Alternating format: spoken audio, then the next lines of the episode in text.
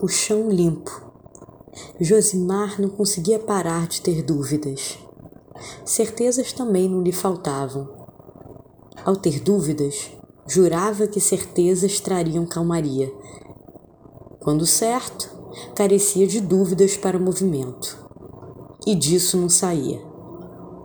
Não sabendo por onde ir nem como resolver as coisas, Josimar queria saber do seu tamanho, saber quanto media no mundo poderia dar algum sossego. Saber sua medida fez com que o moço soubesse que não é das resoluções. Decisão não cabe no seu bolso furado. Ora precipitava, ora somente respondia à urgência. Ter tempo e possibilidade lhe davam nos nervos.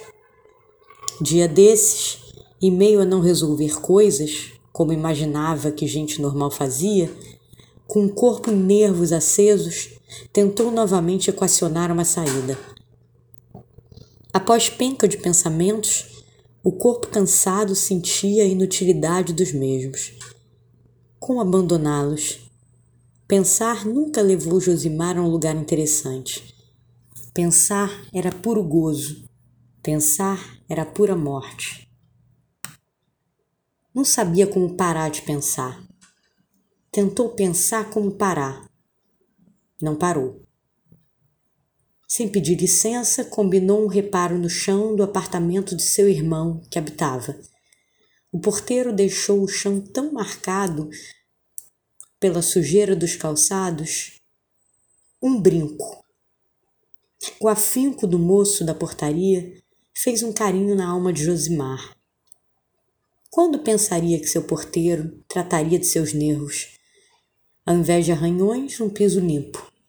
Um piso limpo.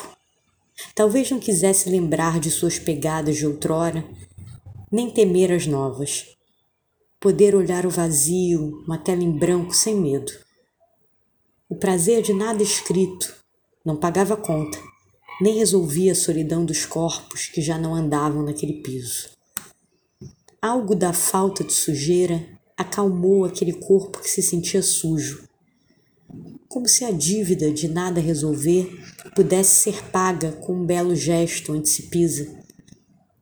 Josimar, que se dizia tão passivo, era capaz de um belo gesto no apartamento do seu irmão. Um belo gesto caía como um remédio.